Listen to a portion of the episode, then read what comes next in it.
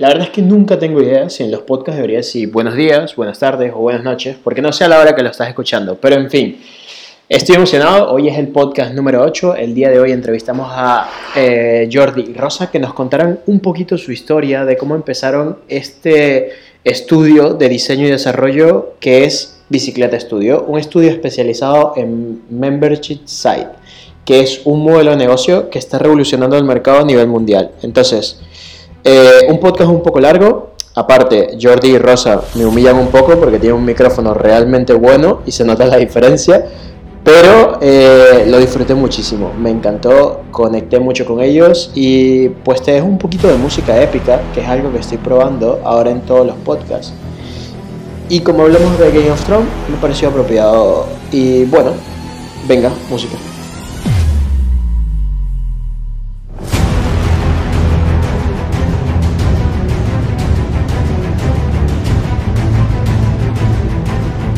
Mi nombre es Roberto Puente y estás escuchando Las Bases del Emprendimiento.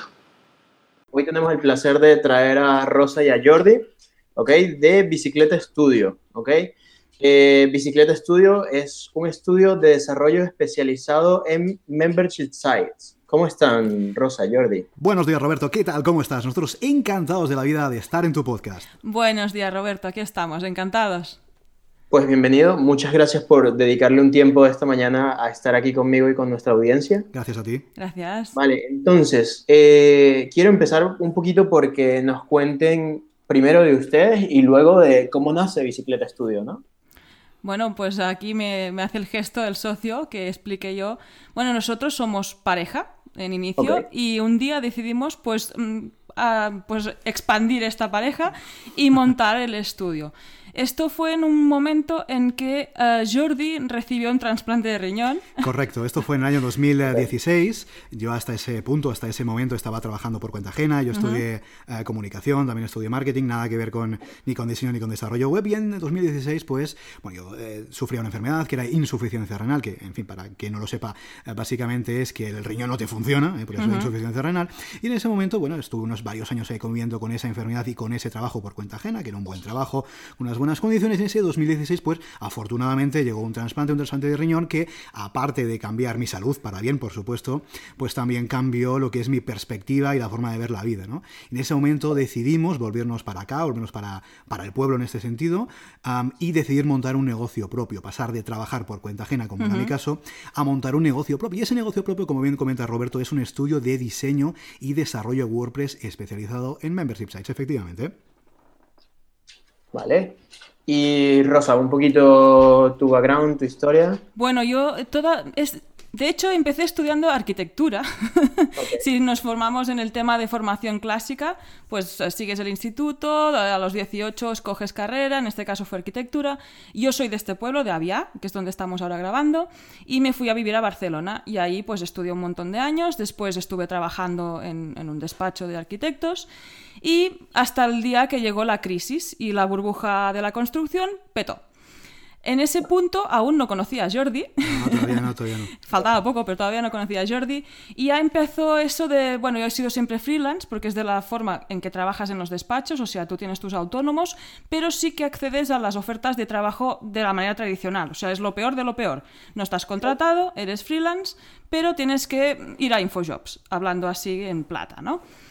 Eh, en ese momento dije, este mundo, construcción, tal, mm, no me acababa de gustar, no me acababa de sentir cómoda, no quería irme, por ejemplo, pues irme a otro país para seguir con las burbujas. Y ahí es donde empecé a formarme ya para la parte más digital, que siempre me ha traído mucho esta parte también de Internet, de la web y tal. Y bueno, ya para 2012 o así conocí a Jordi. Él sí que estaba trabajando por cuenta ajena, yo seguía haciendo mis cositas de manera freelance. Y en 2014 yo decidí eh, pivotar y eh, me puse a estudiar otro grado, a lo mío es la formación, ya ves, eh, pero en este caso de multimedia. Y también de una forma pues online a través de la UOC, que es la Universidad Online de Cataluña. Y ahí también vi... ¿Sí? Muy bien. Sí, bueno. Continúa, perdón por interrumpir. continúa, continúa y luego... A ver, a mí... Sí. Ella, no, ella comenzó, o sea, queríamos probar algo online, ella empezó en la web, pero al final no le terminó gustando todo este rollo A mí me encanta todo lo que es online. Ella es más de sentarse, ver un profesor, escuchar personas. Entonces ahora está en otra universidad, pero otro, otro tema para otra oportunidad. Perdón por interrumpirte, Rosa, continúa. No, no, pero precisamente, eh, sin sacar las cosas más positivas o negativas, para mí el sistema de la WOC me hizo descubrir que yo quería trabajar de forma remota. O sea, que eso de estar online, estar a mi aire, en casa, pues para mí no es ningún problema. Me sé organizar suficientemente bien y para mí, pues soy más eficiente.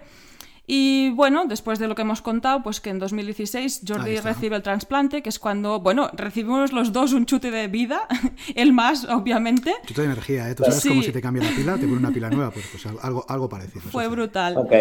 Y en ese momento dijimos, hombre, pues ¿por qué no unimos esfuerzos, no? En el caso, porque también él había hecho sus cositas de tema web y tal, yo soy más del tema de diseño y usabilidad pues ¿por qué no unimos fuerzas y montamos este estudio online? Eso sí, teníamos claro que sería online, porque también así a largo plazo tenemos el proyecto de movernos por el mundo.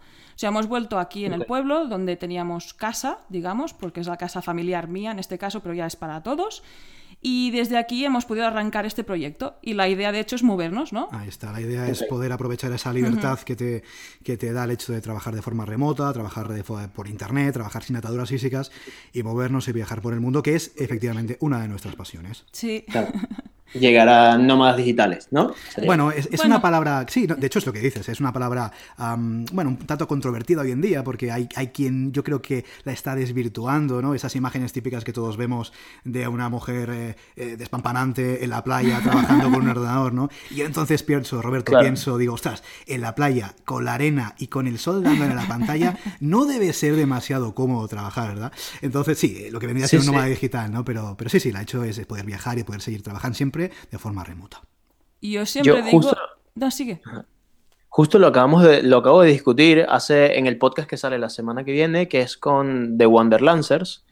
Y justo le decía, ¿sabes? Que todo el mundo escucha Nómada Digital y se imagina a esta gente trabajando en la playa.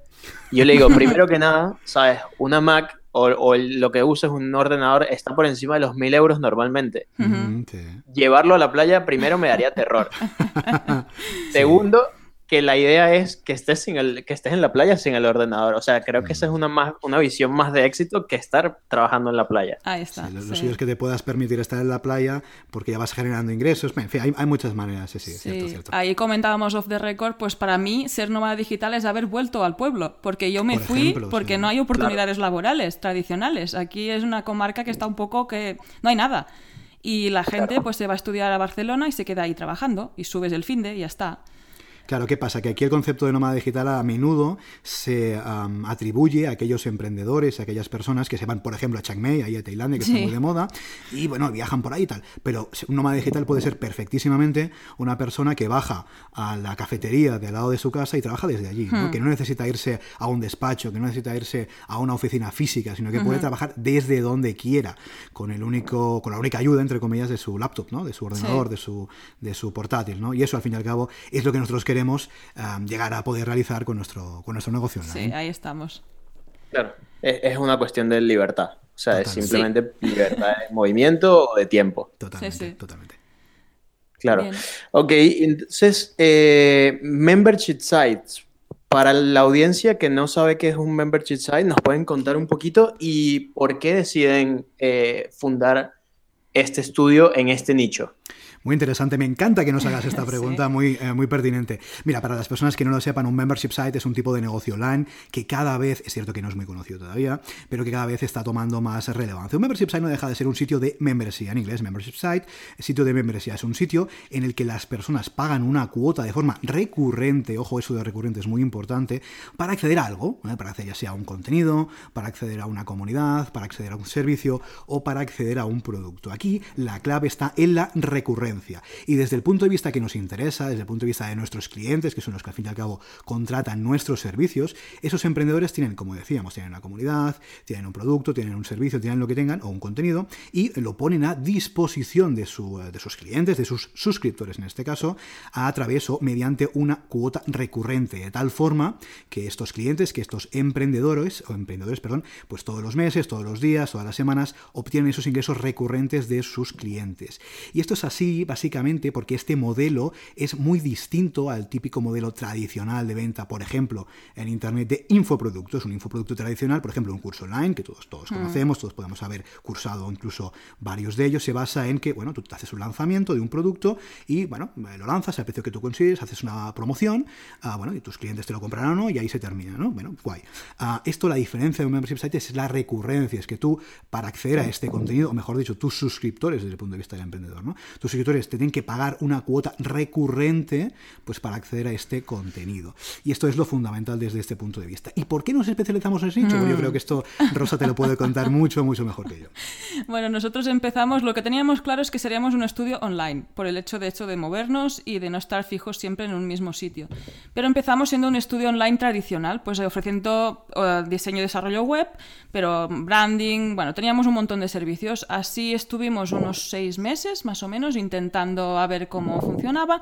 Entraba algún lead, también nos damos cuenta que los leads no convertían, no acaban de convertir, pedían cosas que no ofrecíamos. Hasta que, bueno, te sonará el nombre de Joan Boluda, que de hecho somos seguidores, estamos inscritos en su academia desde hace tiempo ya. Incluso somos profesores de su academia. ¿eh? Ahora somos profesores de la academia. Y ahí es cuando dijimos, hombre, pues la especialización, que es lo que él siempre dice que es lo que recomienda, y de hecho a nosotros nos ha funcionado muy bien. Desde aquí decimos que a veces da miedo, pero cuando hicimos este paso y escogimos membership sites pues porque a él le apasionan y a nosotros también. Somos, mm, bueno, de todos los servicios que teníamos, fuimos desgranando del palo. A ver, ¿cuál es el que nos gusta más?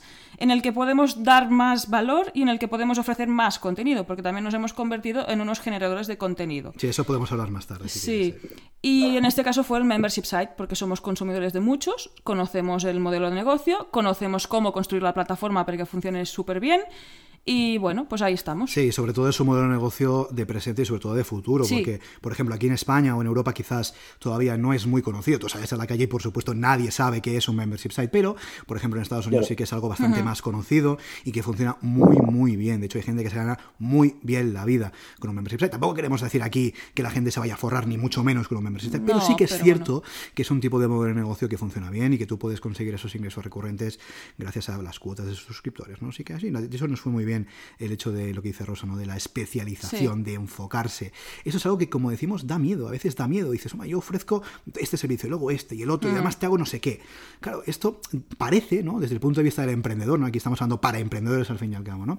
para el emprendedor parece que cuanto más ofrezca, mejor, ¿no? porque más, a más gente voy a llegar. Y al fin y al cabo, al menos nuestra experiencia es que eso es un error, porque el cliente, el lead, la persona, el, el visitante de tu sitio web, la persona que te escucha, que lee tus contenidos, que escucha tu podcast, te percibe como alguien generalista. Y si yo quiero, yo busco por Google, busco por Internet, alguien que me solucione un tema concreto, siempre voy a contratar antes a alguien que me solucione ese tema que no alguien que diga que hace 50 millones de cosas pero que realmente no haga nadie. Entonces, en nuestro caso, tampoco queremos decir que sea el caso para todo el mundo, pero al menos en nuestro caso, en nuestra experiencia, vamos, los resultados están ahí encima de la mesa y nos ha venido muy, muy bien el hecho de especializarnos. Sí, de hecho lo hicimos el pasado mayo, también es bastante reciente, pero desde entonces hemos notado pues entran leads, entran clientes y esto funciona. O sea, podemos decir que está funcionando y ya está, sí. Muy bien, muy bien. Yo creo que lo que hemos visto en los últimos años es que el mundo cada día está más cambiando un poquito más hacia el modelo de suscripción, ¿no? O sea, más allá de, de las membresías o sea, más allá de los sitios web, eh, los programas, por ejemplo, toda la suite de Adobe está cambiando a que sea membresía. Eh, plugins, por ejemplo, de WordPress, que antes eran un pago único, ahora son membresías, temas, todo. Yo creo que lo más interesante, o por lo menos lo que me parece más interesante, es el saber que el mes siguiente cuentas con tantos ingresos, por ejemplo. O sea, te ahorras un poquito el sub y baja de, emprender, ¿no? O sea, de... Sí, sí, también es cierto, y hay que decirlo, que existe el concepto de churn rate. Churn rate, eh, para quien no lo sepa, implica o indica la tasa de baja, la tasa de, de, suscripción, la tasa de personas de tu membership site que se, efectivamente sean de baja por el motivo que sea. Y eso va a pasar, es decir, aquí no podemos decir que alguien se va a apuntar a tu membership site y nunca se va a dar de baja, porque eso no es así. Tarde o temprano se va a dar de baja. Pero es cierto que esas bajas se ven compensadas eh, por las suscripciones. Es decir, al fin y al cabo tú vas a tener altas, vas a tener bajas, pero siempre vas a poder mantener una base de ingresos estables cada mes. Y al fin y al cabo aquí lo que nos interesa transmitir también, porque es así, es que el emprendedor puede obtener esa tranquilidad. Es decir, nunca vas a ganar exactamente lo mismo, eso es cierto, nunca vas a ingresar exactamente lo mismo, pero sí es cierto que por ahí más o menos vas a tener unos ingresos más o menos estables, que al fin y al cabo ese es el gran problema del emprendedor, el gran problema del autónomo, el gran problema del freelance, el gran problema del empresario, el gran problema de todas aquellas personas que eh, trabajamos por nosotros mismos, que no tenemos un sueldo fijo a final de mes. ¿no? Y con este tipo de modelo de negocio que bien comentas, que Adobe está por ahí, plugins de WordPress, sin ir más lejos, eh, Spotify, eh, Netflix, HBO. porque aquí no es muy conocido, pero casi es que todo, todo se puede convertir en un membership site. Puedes vender servicios, puedes vender productos, puedes hacer discovery marketing. Nosotros también tenemos un membership site, es cierto que no lo promocionamos mucho, pero tenemos un membership site propio de mantenimiento WordPress. ¿Eso qué significa? Que a nuestros clientes, a los clientes a los que efectivamente les hemos diseñado, los hemos desarrollado la plataforma web eh, de membership site con WordPress, les ofrecemos, si así lo quieren, un servicio de mantenimiento para que se despreocupen de temas técnicos y se puedan centrar en lo verdaderamente importante que es su negocio. Pues bueno, eso es un membership site de servicio, es decir, nosotros cada mes pues tenemos esos ingresos recurrentes de, esas personas que nos pagan pues ese membership site, ese servicio. Es cierto que un día puede ser que un cliente se dé baja, ok, puede ser, no pasa nada, eso es cierto, pero es cierto que eso se va a ver compensado por las otras cuotas y por otras personas, otros emprendedores que quieran incluirse en este membership site. Con lo cual, al fin y al cabo es lo que comentas muy bien, Roberto, esa recurrencia, esa tranquilidad que te da el membership site, hoy en día por lo menos no te lo da ningún otro tipo de negocio online. No. Claro. Muy, muy interesante. Son muy, muy interesante esto. Y añado, eh, bueno, eh, quería añadir que además no se van a dar de baja todos a la vez. Eh, este tipo de negocio te, da un margen que dices, bueno, veo que la gente se está suscribiendo, puedes preguntar, puedes pedir feedback, puedes ver cómo mejorar, puedes hacer estrategias, cambiar, hacer publicidad, puedes hacer muchas cosas para que realmente el churn rate pues deje de, ser tan elevado. Controlado, Te da cierto margen es, si, si, lo fuéramos a comparar con un negocio que ya lleva años, es, un gimnasio o una mutua. Sí, está, sin ir más lejos. Es el modelo de toda la vida que muchas veces, de hecho, todos pagamos desde hace muchos años mm, cosas mensualmente, ¿no? Para acceder, por ejemplo, a un gimnasio, ¿no? Tú para acceder al gimnasio, para que tengan tu tarjetita y puedas hacer, tienes que pagar cada mes. El día que dejas de pagar, pues dejas de acceder, ¿no? Exacto. Claro. Cual, y de hecho, el gimnasio, desde el punto de vista del emprendedor, del empresario que lo lleva, él sabe que no se va a dar de baja todo el mundo a la vez, ¿no? Que, cierto, tú te puedes dar de baja, pero no va a ser algo em, que todo el mundo se dé baja, con lo cual es un modelo muy, muy interesante. Ojo, es un modelo que hay que trabajar mucho, luego si quieres lo podemos comentar, pero es un modelo que creo que da muchas, muchas satisfacciones. Claro. Y bueno, ya vamos a ir entrando un poquito más en, en lo que son las preguntas que siempre hago en el podcast. Entonces, eh, misión, ¿vale? Su misión, bueno, yo creo que la misión de, de Bicicleta Estudio ya queda muy clara, pero su misión personal yo en mi caso lo tengo muy claro y también va relacionada con esto. Para mí la misión es la libertad. Es decir, yo pasé de trabajar por cuenta ajena y no me podía quejar del trabajo que tenía, ni muchísimo menos, ¿eh? nunca lo voy a hacer. Pero eh, no puedo considerar que fuera libre, entre otras cosas porque yo no quería, porque yo trabajaba donde trabajaba porque yo quería, ¿eh? es decir, no voy a echar la culpa a nadie.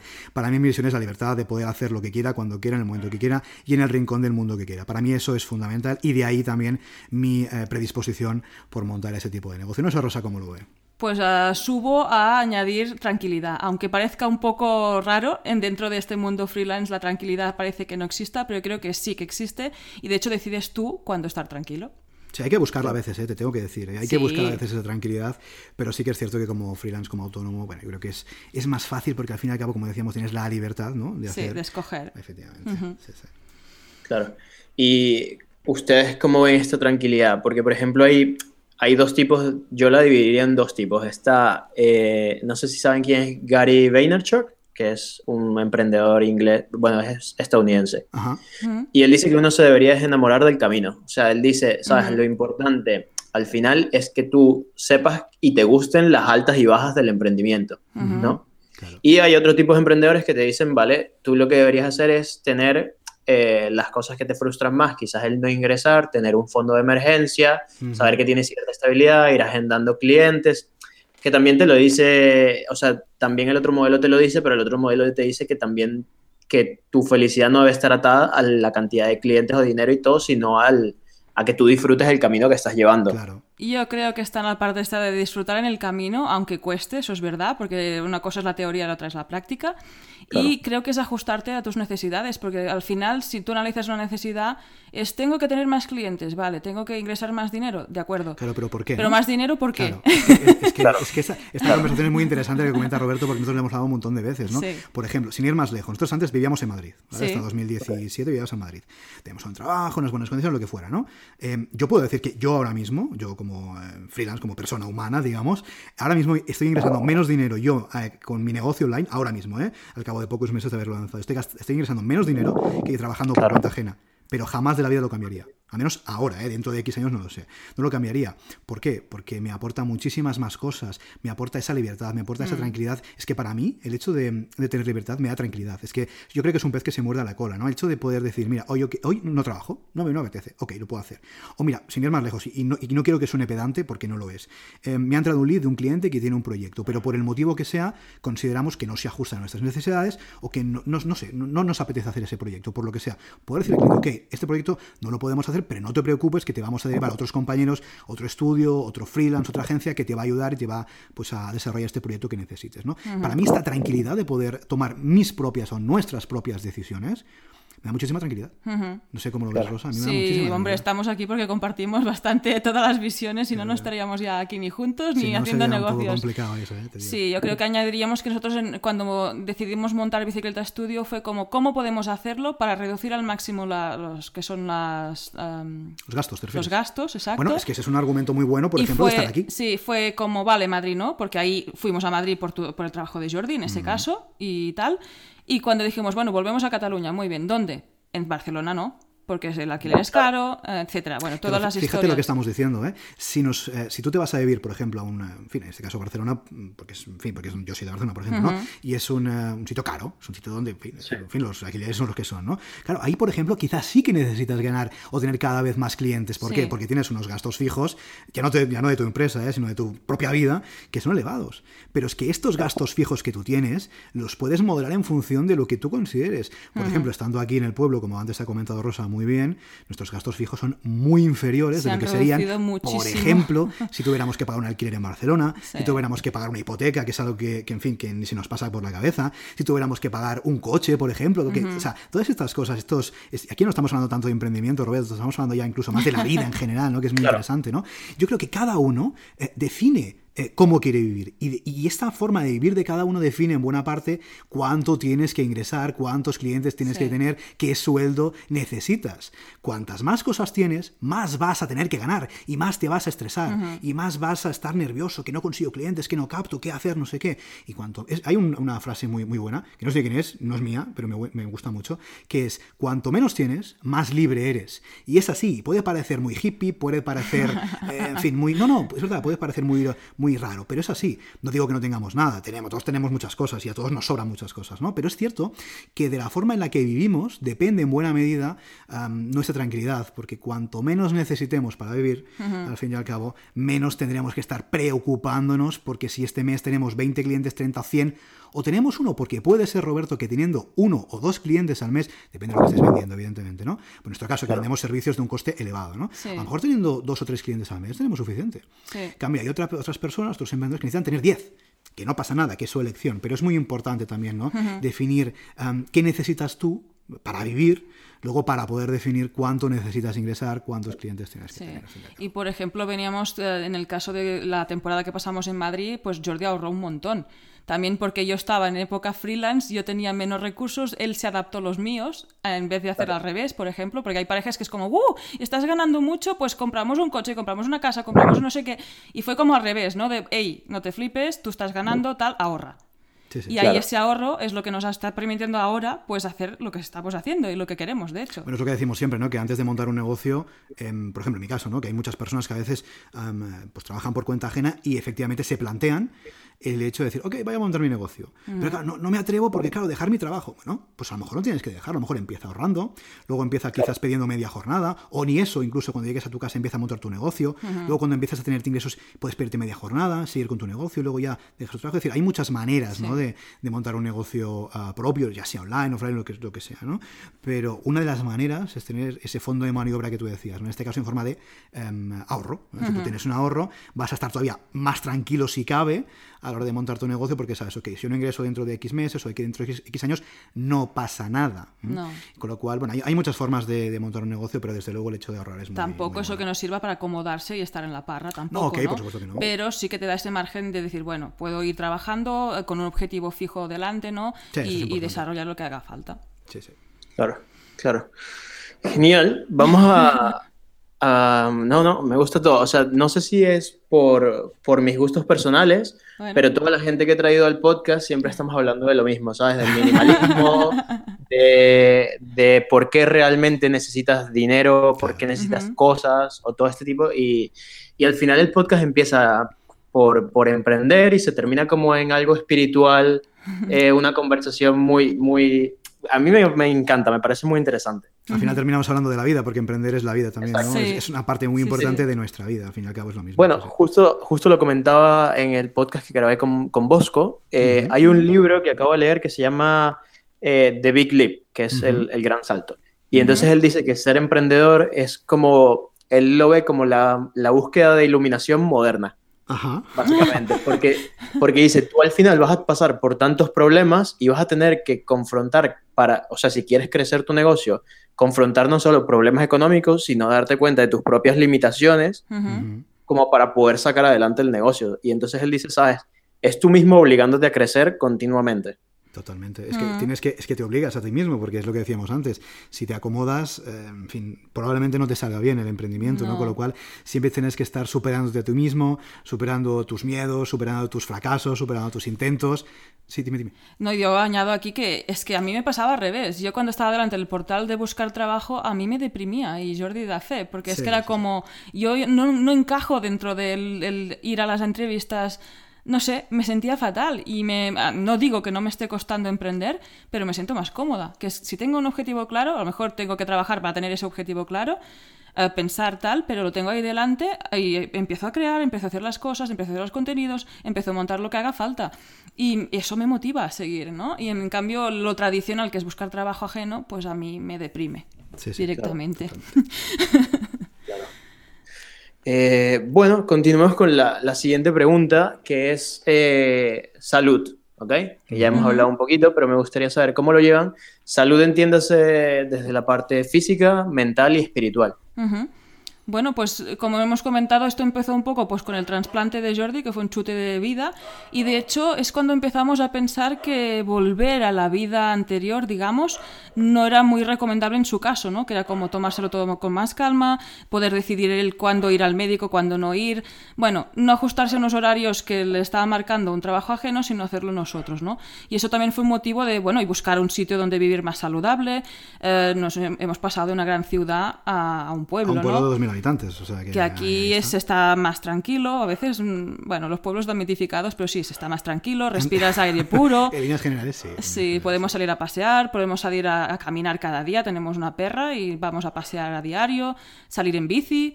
Bueno, que eso también fue el cambio, la salud motivó este cambio precisamente. Sí, y luego a nivel de salud, por ejemplo, también hemos adoptado otros hábitos que, hábitos perdón, que consideramos saludables. Estamos comiendo mejor, por Sí. ejemplo, no- no- antes eh, éramos eh, omnívoros, digamos, era, comíamos de todo, y ahora hemos dejado a la carne a un lado. No digo que seamos veganos, porque no somos veganos, de vez en No. cuando comemos carne, pero a lo mejor comemos carne, no sé, te voy a decir, un 10%, o un- sí, un 10% de las veces. Es decir, nos estamos pasando a una dieta más basada en, en vegetales, más basada en eh, legumbres, más basada en este tipo de alimentos y menos basada en alimentos de tipos vegetal. Claro, y aquí aprovechamos que tenemos un huertecillo pequeñito al lado, que es como cal- calabacín, es directo, es kilómetro cero, no tiene nada, es totalmente ecológico. Sí. Pues eso, cuidarse a tope. Sí, por ejemplo, yo por ejemplo nunca he fumado, yo por ejemplo bebo muy raramente alcohol, alcohol quiero decir, eh, ya, ya también por, por, desde luego por mi enfermedad, ¿no? que tuve que limitarme, pero ya no solo por eso. Ahora podría mm, hacer lo que quisiera, entre comillas, y no lo hago. ¿Por qué? Porque yo creo que llega un momento también en la vida que uno es consciente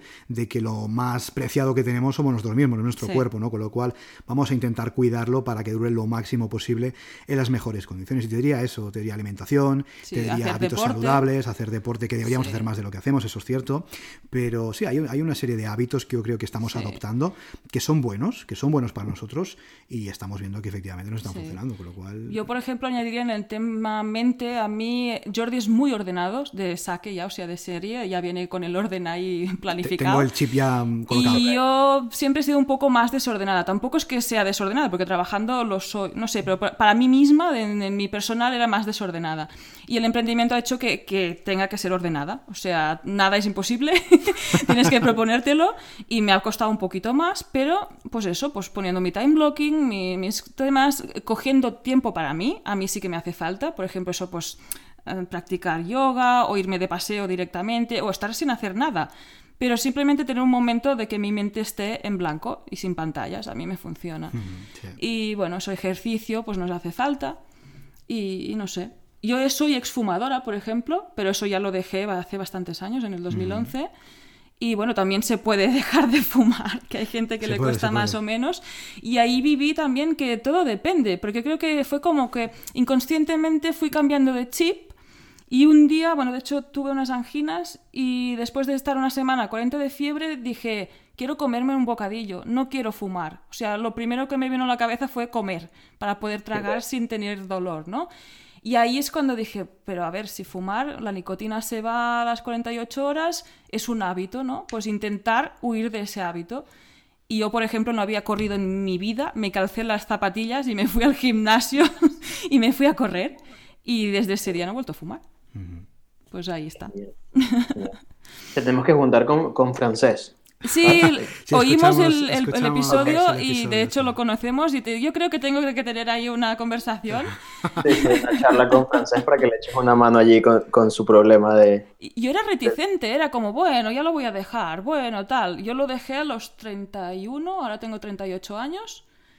Y yo creo que es también esa barrera de los 30, ¿no? También, claro, yo empecé a los 15, pues cuando vas al instituto casi por invitación de los colegas, pues todo el mundo, fuma. Bueno, tú no has fumado nunca. En ese caso, eso depende. Yo sí, ¿eh? pero, así de forma constante no, no. Y, por ejemplo, es un ejemplo del caso de Jordi con todo el tema de salud, de, enfermedad crónica, pues solo faltaría que fumara, o sea, sería otro problemón, ¿no? Que es como pero, fíjate ahí, ¿eh? lo que decimos muchas veces, ¿no? Que cada uno con su cuerpo hace lo que quiere. Nosotros, por ejemplo, por nuestro, en fin, por lo que, lo que nos ha pasado, lo que me ha pasado a mí a nivel de, de salud, eh, conocemos gente que ha tenido una enfermedad, eh, digamos, grave, una enfermedad, eh, en fin, compleja, de la que ha salido y ha salido de esa enfermedad y vuelve a tener esos hábitos negativos que tenía antes, ¿no? Es lo que decimos, esto no tiene que ver con ser emprendedor, con, ser persona, ¿no? Con ser ser humano, ¿no? Entonces, bueno, hay cada uno que haga lo que quiera con su vida, con su cuerpo y con su salud. Nosotros tenemos bastante claro lo que tenemos que hacer con la nuestra para que todo vaya lo mejor posible. Sí, sí, sí. Vale. Eh, me, gusta, me gusta mucho la forma en que han planteado todo, me gusta mucho el, estilo que están construyendo alrededor de, de, su vida. De hecho, se los comentaba antes de empezar el podcast, es lo que me gustaría eh, tener con mi mujer, queremos mudarnos a las afueras, tener donde sacar al perro tranquilo. Yo creo que eso también influye mucho dentro de todo lo que es tu, tu tranquilidad, tu paz mental y, y, al mismo tiempo tu salud, ¿no? sí. Te tengo que decir una cosa, Roberto. Nada es tan bonito como alguien puede pensar en este momento escuchando el podcast. Es decir, desde aquí, por ejemplo, no, porque queremos ser sinceros, ¿no? Que aquí no, esto es algo idílico, no, ok. ¿Estamos en un pueblo? Sí. ¿El pueblo más tranquilo de la ciudad? Sí. Pero aquí hay veces que también no estás tranquilo por, por el motivo que sea. Hmm. O, por ejemplo, no sé, que decir que, que, nada es nunca perfecto, pero sí que es cierto que en tu vida tú puedes ir buscando lo que más se asemeje a tu, entre comillas, perfección. Algo a lo que más se asemeje a lo que tú quieres conseguir, a cómo tú te quieres sentir, a cómo tú quieres vivir. yo, por ejemplo, soy de Barcelona, a mí me encanta Barcelona. Y ahora no estamos aquí. Oye, y a mí también me gusta Barcelona. Claro, pero yo, he vivido muchos años. Yo no sé si dentro de X años vamos a vivir en otra ciudad grande como fuera Madrid o Barcelona o, el extranjero, no lo sé. Pero hoy por hoy estamos aquí, estamos bien. Y te digo, nada es perfecto, hay días malos como todo el mundo. Es decir, no queremos dar aquí una visión de que, mira, estos dos están en el paraíso. No, ok, hay días buenos y hay días malos como todo el mundo. Pero sí que es cierto que por ahí nosotros hemos, mm, no sé si hemos podido o hemos querido, yo creo que las dos cosas, a tomar las riendas. Porque al fin y al cabo, esto Sí. se trata de tomar las riendas de tu vida. Es decir, ¿tú qué quieres hacer? ¿Tú quieres vivir en un sitio o quieres vivir en otro? ¿Tú quieres trabajar para otro o quieres trabajar para ti? ¿Tú quieres cuidarte o no quieres cuidarte? Y se trata de eso al fin y al cabo, hacer esa reflexión, porque muchas veces, como seres humanos, no, no hacemos este tipo de reflexión. Muchas veces, por Claro. ejemplo, ¿no? lo que decíamos antes de... mm, de ganar más o ganar menos. No, yo tengo que ganar más. Tío, mira, cada vez que trabajo por cuenta ajena y quiero que me asciendan para ganar más sueldo, tener una casa más grande o un coche más potente. ¿Tú ¿Para realmente qué? necesitas una casa más grande? ¿Necesitas un coche más potente? Sí, para vacilar con el vecino. Bueno, pero aparte de esa tontería, ¿necesitas un coche más potente? Claro, e- esas reflexiones muchas veces no las hacemos, ¿no? Los seres humanos, me incluyo yo, ¿eh? Yo soy el primero. Em, pero cuando las haces, cuando eres consciente, cuando tomas conciencia de tu vida, ya me estoy poniendo muy metafísico, eh, realmente cuando tomas conciencia de tu vida es cuando empieces a, a poderla gestionar y a poderla gobernar. Y un poco, no digo que hayamos conseguido hacerlo al 100%, ni muchísimo menos, porque estamos, Estamos lejos de ello, aprendiendo, hombre. pero sí que es verdad que hemos dado pasitos. Hemos dado pasitos y son pasitos que de momento nos están gustando, por lo cual, oye, para adelante. Es que sin Claro. ir más lejos, cuando vivíamos en Madrid, por ejemplo, estuvimos los dos primeros años en el centro-centro, que nos gustaba, pero llegó un día en que salir con la perra era súper estresante, y sobre todo en fin de, ¿no? Pues dentro de Claro. Madrid, nosotros, claro, estábamos de alquiler y dijimos, oye, nos movemos, nos mudamos. Para nosotros mudarnos no es un problema, a veces es la solución. O sea, de hecho, Ok. fue la solución. Nos fuimos más para, pues, en Fuencarral, pueblo, que, estaba, que se estaba más tranquilo que aquí, mírate, y era Sí, Madrid. Sí, sí, sí. sí, Porque verdad. era una calle sin tráfico de coches y era genial. Y ahí, bueno, cuando decidimos irnos, claro, ninguno de los dos era de Madrid y ahí sí que el alquiler, pues cada mes era recurrente, ¿no? Sí, sí, y sí. se nos cobraba. Eso sí que era un membership site, el alquiler de... Pero, por ejemplo, por el sitio donde fuimos a parar nos gustaba, ¿no? Por Sí, la vecindad, por el ambiente, tal. Además, también trabajando desde casa y empezamos ya, Sí, ¿no? A pensar el tema, sí. Y, y bueno, pues un ejemplo. Dices, estábamos en Madrid igual, pero simplemente cambiamos de zona. Claro, por ejemplo, hay personas que el hecho de moverse de su casa Hmm. le puede representar, vamos, algo complicadísimo, ¿no? Claro, eso Claro. depende de cómo tú lo vivas, ¿no? Pues nosotros, nosotros hemos hecho un montón de mudanzas en nuestra vida. Hmm. Bueno, a ver, una da igual. mudanza estresa, pero depende de cómo lo planifiques también y, y las cosas que tengas que mover. Claro, sa- ¿sabe Roberto, para que a lo mejor nos estamos yendo un poquito, ¿eh? pero ¿sabe Roberto para qué sirve una mudanza? Sirve No. sobre todo para lanzar cosas que no utilices, para tirar cosas sí. que no utilices, para dar cosas que no utilices.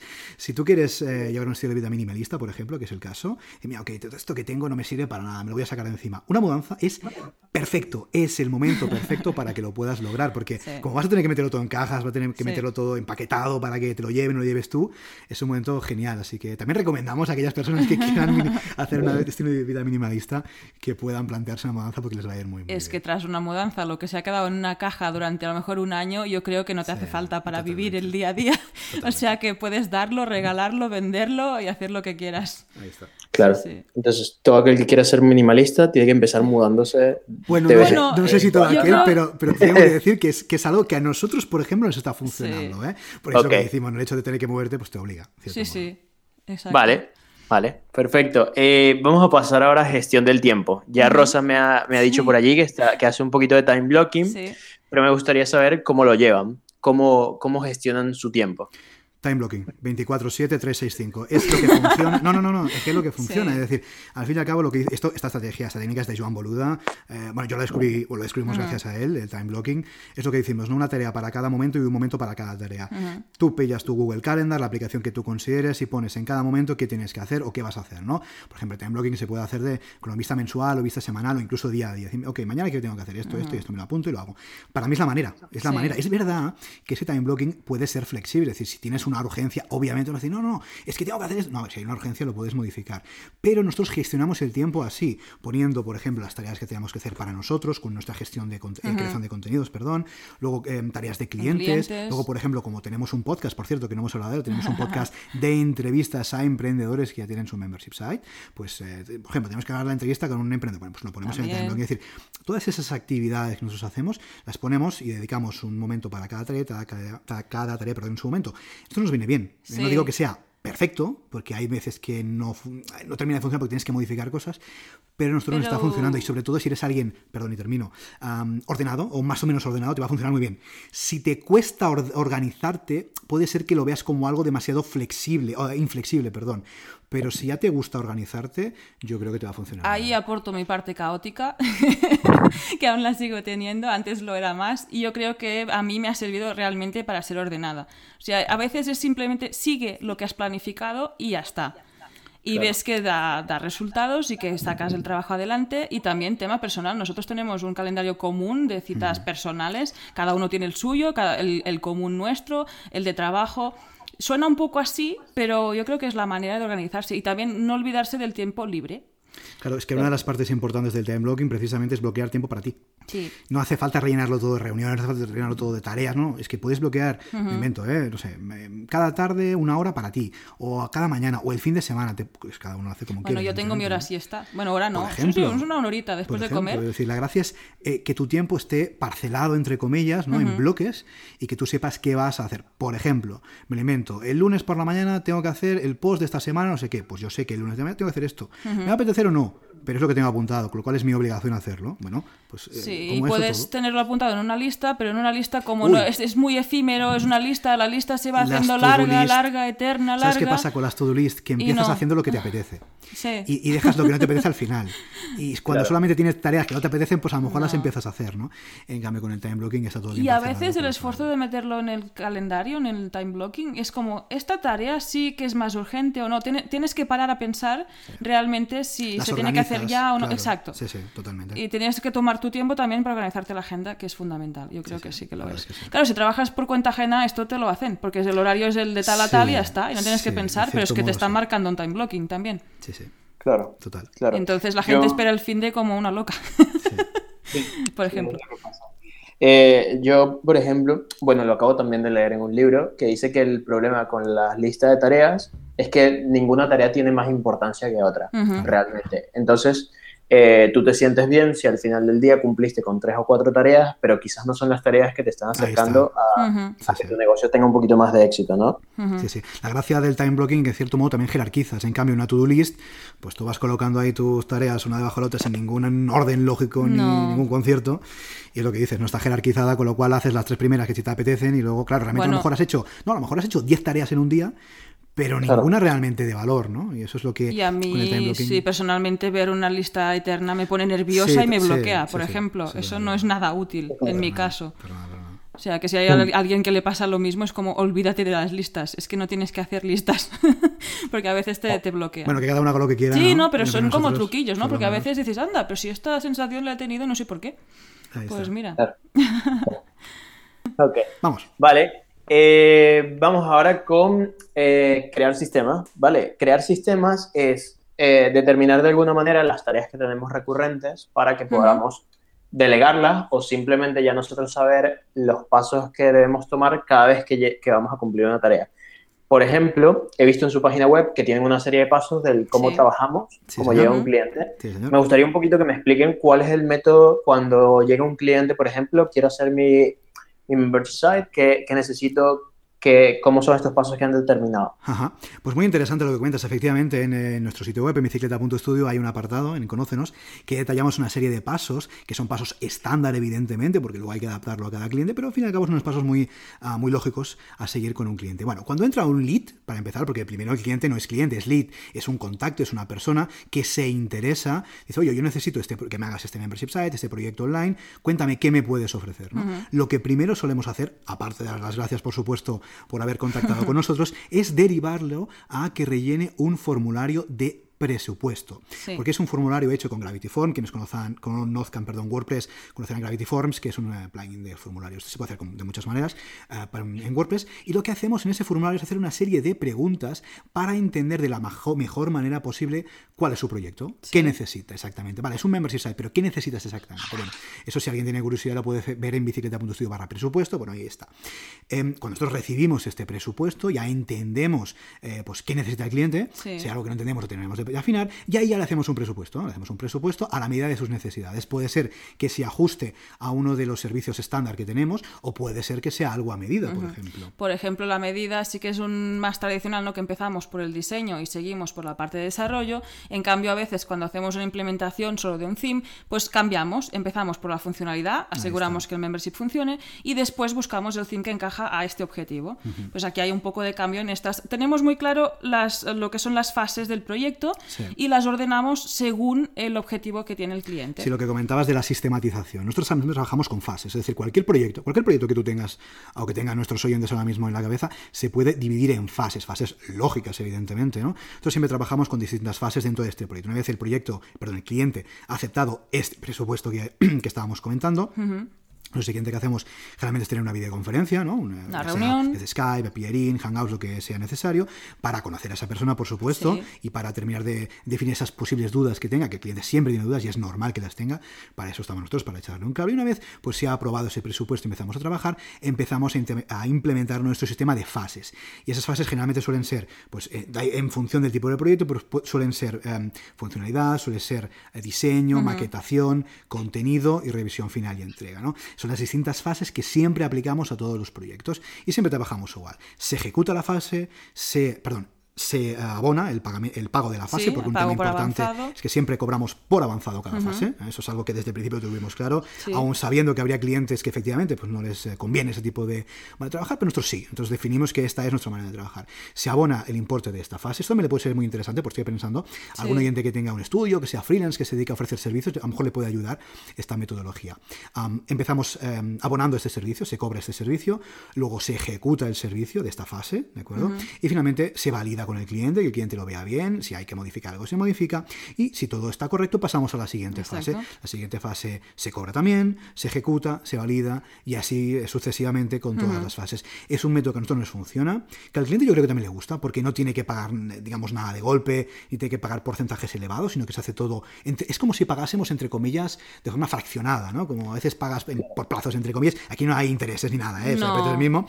Pero bueno, para el cliente también es interesante, ¿no? Porque va viendo cómo trabajamos, no tiene que abonar una gran cantidad de golpe. Ve los resultados ya. Además, ah, es muy interesante porque va viendo los resultados a medida que nosotros vamos trabajando. No tiene que esperarse al final para ver a ver cómo está mi web. No. Pues mira, aquí vas a ver la funcionalidad, vas a ver que el membership site funciona, que la gente se puede registrar, que la gente puede pagar, que la gente puede ver ese contenido restringido que antes no podía. Bueno, pues todo eso es una buena manera de eh, pues mostrarlo ¿eh?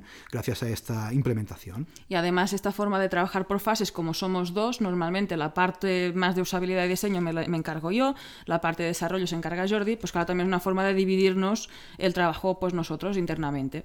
Sí, sí, nos funciona de momento bastante bien, Sí, sí, sí. Bien, bien, muy bien. Me, me, parece muy interesante porque luego este sistema es, es escalable, o sea, es ahora mismo depende de ustedes dos, pero en el caso cuando ya el estudio crezca quizás un poquito más, ya otra persona puede entrar y entender el sistema que ustedes han desarrollado y encargarse de algunas fases también. Sí, sin duda, sí. sí. De hecho, es una fase, son fases muy lógicas que no tienen, no, hemos inventado la pólvora ni muchísimo menos, ¿no? De hecho, yo tengo que decir que creo que es herencia de la parte de construcción de donde vengo yo, la parte arquitectónica. Ahí ya tradicionalmente un proyecto arquitectónico tiene unas fases muy marcadas y también a la hora de hacer un presupuesto pues hay unas partidas muy marcadas y ahora me he dado cuenta que me está siendo bastante útil ¿no? a la hora de sistematizar, pues este proceso que a veces la parte de diseño y desarrollo aún mejor pues como no vienen de una tradición tan técnica mm. pues a lo mejor se olvida esta parte ¿no? y yo creo que también es bastante fundamental para ordenarte y para seguir el proceso. No, y además, ¿sabes qué pasa? Que generalmente, eh, una vez te metes en el mundillo de, los estudios, de los freelance, de las agencias, te das cuenta de que muchas personas no utilizan ningún sistema. Es decir, lo que hacen simplemente es, mm, yo, hago un, estoy, exagerando, ¿eh?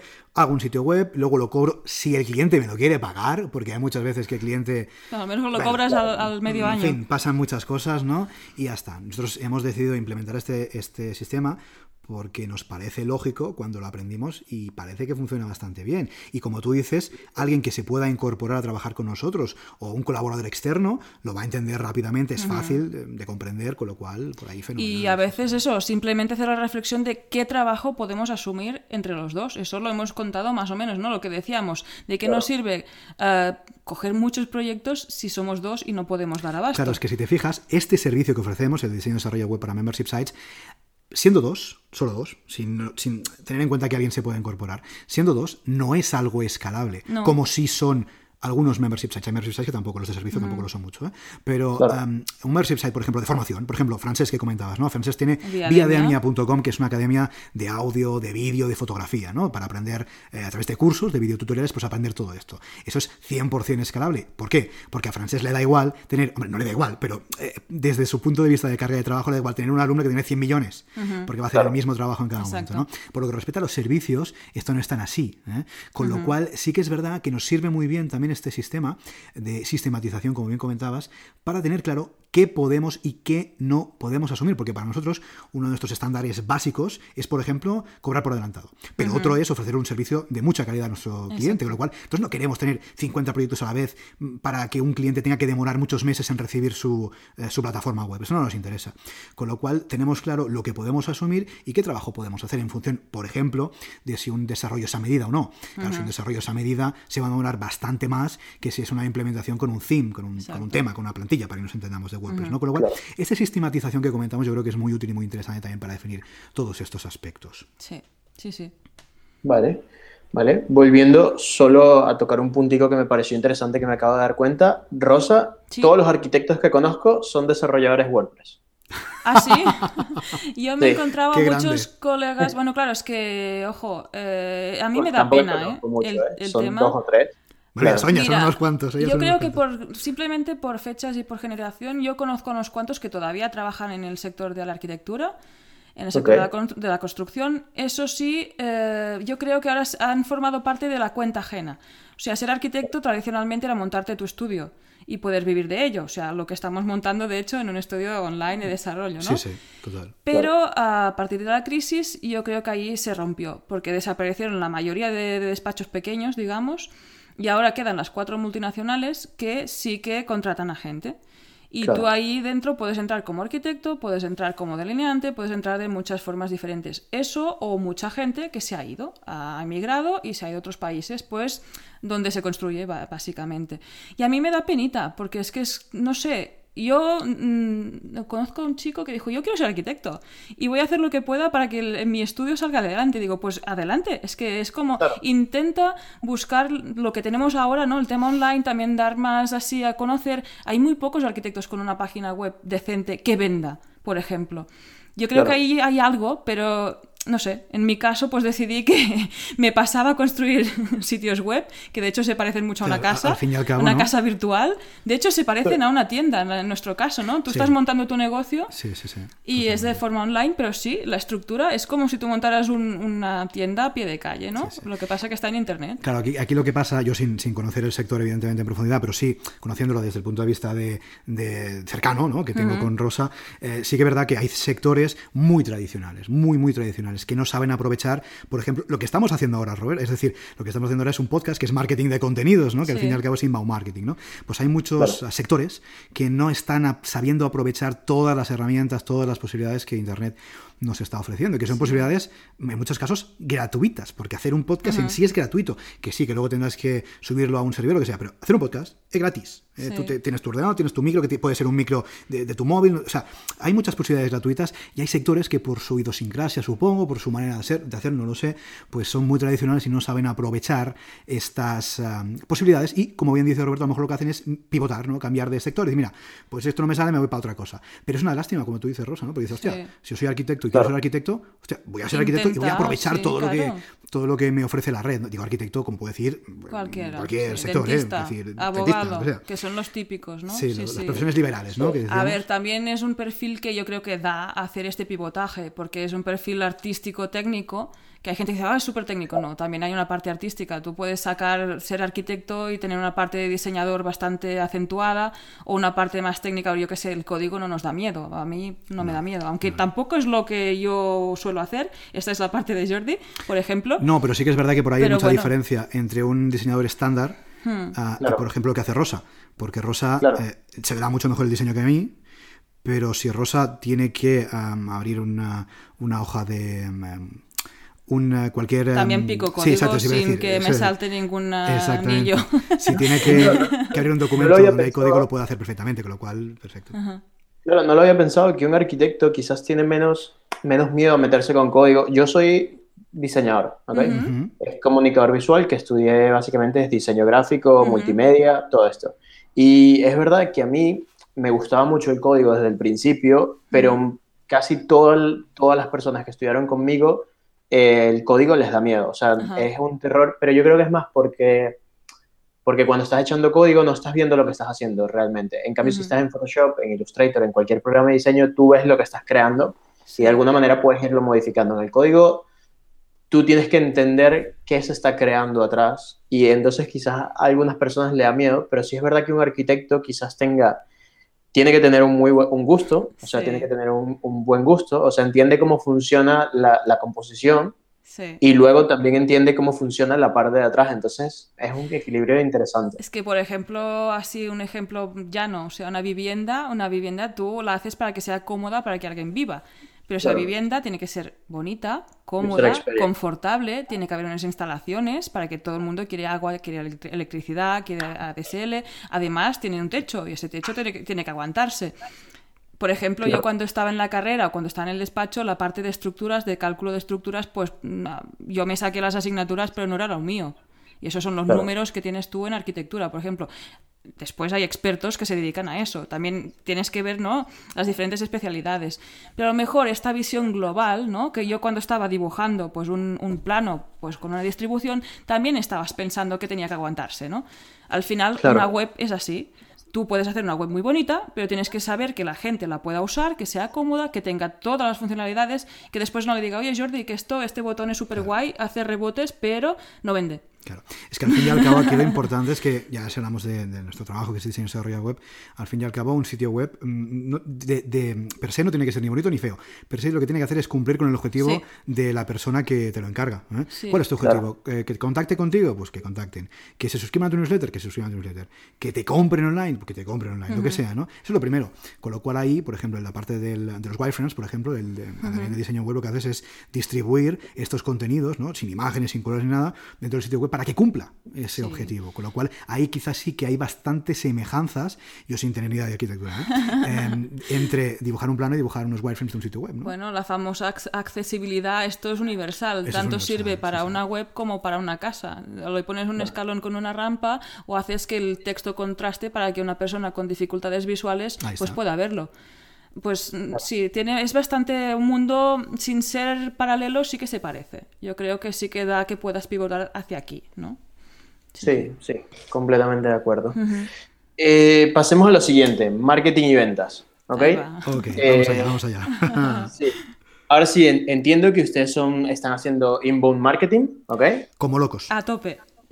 Genial. ¿Y eh, qué es lo que más le ha traído resultados para atraer clientes al estudio? A partir de que me imagino que, que, empezaron a hacer un nicho de membership site empezaron a conseguir muchas más atracciones que antes. Entonces, cuénteme un poquito cómo ha sido este, todo este proceso de... Mira, si te podemos decir algo que realmente, de momento, a día de hoy, mañana no lo sé, pero de momento nos ha funcionado, es, sin lugar a dudas, la especialización. Es decir, para mí, para nosotros, la especialización, la, el enfoque, el centrarte en un nicho de mercado, uh, un nicho que, domines, evidentemente, ¿no?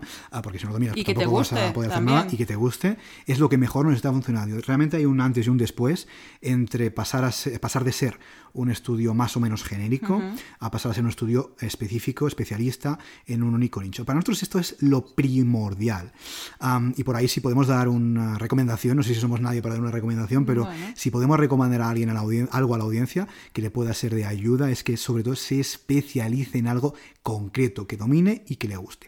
Y a partir de ahí, una vez la especialización, pues eh, lo que nos está funcionando bastante bien y nos está dando un cierto recorrido es el tema del inbound marketing, inbound marketing, marketing de contenidos, crear contenido relacionado con tu nicho de mercado, con tu proyecto y 100% alineado, eso es importante, con tu buyer persona, con tu cliente ideal. Es decir, de nada sirve crear mucho contenido si a tu cliente ideal, si cliente que tú quieres atraer, pues no le interesa. Por ejemplo, nosotros queremos atraer clientes para desarrollo de membership sites em, que tengan un cierto poder adquisitivo, porque nuestros servicios, el coste de nuestros servicios, que se puede ver en nuestro sitio web, al menos los costes estándar, no es un coste eh, bajo, ¿eh? es un coste tirando a elevado. Con lo cual, yo no quiero crear contenido para atraer una persona que esté dispuesta a pagar, no sé, me alimento, 300 o 500 euros por un sitio web, porque no me va a servir de nada, porque cuando yo le pase el presupuesto, no, no lo va a querer. Con lo cual, yo voy a perder mi tiempo haciendo un presupuesto para alguien que no lo va a querer. Con lo cual, es importante alinear el contenido. Y de contenido hacemos un montón, ¿verdad, Rosa? Hacemos texto, hacemos audio, hacemos sí, nos hemos lanzado. Ahora mismo sacamos tres posts a la semana en formato escrito. Uno de ellos tiene muchas veces un vídeo tutorial, mm, o sea, será el formato vídeo. Y el sábado, pues sacamos el podcast de entrevistas a emprendedores que tienen su propio membership site. Con los recursos que tenemos en escrito, en artículos, de hecho, nos dirigimos a aquel que quiera empezar, ¿no? tenemos, eh, tenemos dividido, el lunes es planificar tu membership site, el miércoles precisamente es construir tu membership site y el eh, viernes sería para quien ya lo tenga, escalar el membership site. Ahí damos todo un montón de recursos para que do it yourself, pues para que tú hagas, ¿no? Es muy importante el concepto porque aquí uno, alguien de la audiencia puede pensar, claro, pero si queréis, si queréis que os contraten a vosotros, ¿por qué decís cómo se hacen los membership sites? Ahí entra el coste de oportunidad. porque lo que tú vas a tardar medio año, porque eso nos muchos testimonios. Ahora con la entrevista estamos viendo que para mover una cajita de HTML tardan una tarde o una semana, pues nosotros eso evidentemente no tardamos medio año. Esto es lo que dice siempre, siempre Joan Boluda, ¿no? El marketing de contenidos no está hecho para que alguien lea tu post, escuche tu podcast o vea tus vídeos y te contrate inmediatamente. No está para eso. El marketing de contenidos está para que la audiencia vaya consumiendo esos contenidos, se vaya empapando, es como la gota malaya, ¿no? Y en el momento que necesite algo, se acuerde, de ti.